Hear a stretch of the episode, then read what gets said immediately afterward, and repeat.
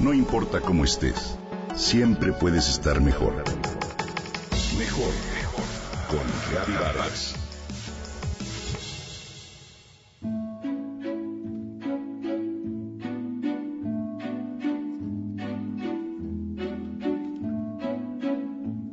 Había una vez un plomero que trabajaba temporalmente para una pequeña granja.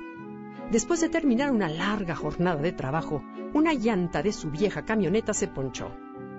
Cambiar la llanta le tomó una hora, solo para después darse cuenta de que era imposible encender la camioneta. La marcha también se había descompuesto. Al ver eso, su jefe lo llevó a casa. En el trayecto el plomero permaneció callado. Cuando llegaron, el plomero invitó a su jefe a pasar y a conocer a su familia. Al acercarse a la puerta de entrada, el plomero hizo una pequeña pausa frente al árbol que daba sombra a la fachada. Con lentos ademanes tocó las puntas de sus ramas con ambas manos. Cuando su esposa abrió la puerta, tuvo una asombrosa transformación. Su cara se arrugó con grandes sonrisas, abrazó a sus dos hijos y besó a su mujer. ¿Por qué tocaste las ramas del árbol? le preguntó su jefe cuando la acompañó de vuelta a su coche. La respuesta fue, no puedo evitar tener problemas en la vida y en el trabajo, pero una cosa sí tengo clara, esos problemas no pertenecen ni a mi esposa ni a mis hijos. Así que todas las noches antes de entrar a casa cuelgo en el árbol todas las dificultades y las encargo al cielo. Y al día siguiente, al salir las recojo. Lo chistoso es que el plomero sonrió. Cuando las busco por la mañana no son ni remotamente tantas como recuerdo haber dejado la noche anterior.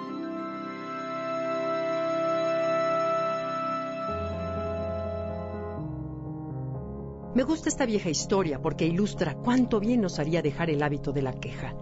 La queja es contagiosa y crea una especie de smog que contamina a toda la familia, a tu entorno, a tu país. Lo curioso es que no nos damos cuenta de cuánto nos quejamos.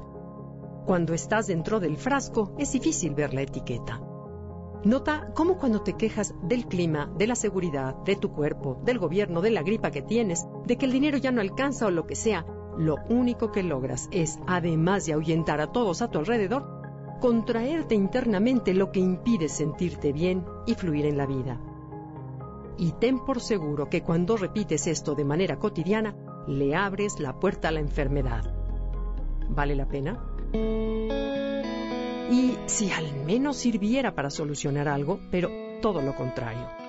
Asimismo, habría que recordar que todo aquello en que pones tu atención crece Así que basta que te quejes de algo para recibir más de ello. Es así que la queja significa enfocar tu atención y energía en las cosas que no quieres y no en las que sí quieres que sucedan.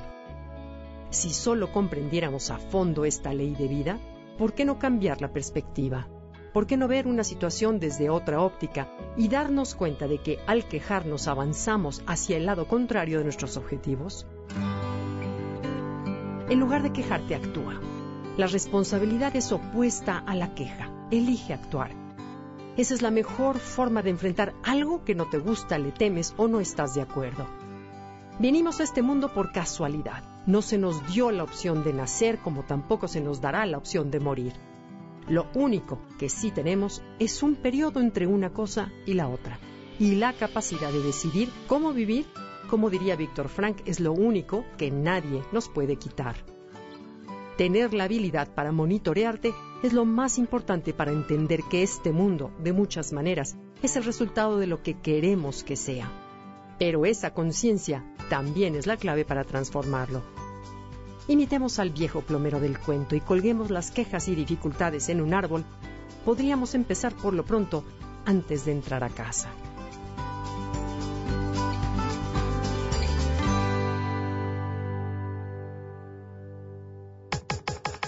Comenta y comparte a través de Twitter. Gaby-Vargas. No importa cómo estés, siempre puedes estar mejor. Mejor, mejor. Con Gaby Vargas.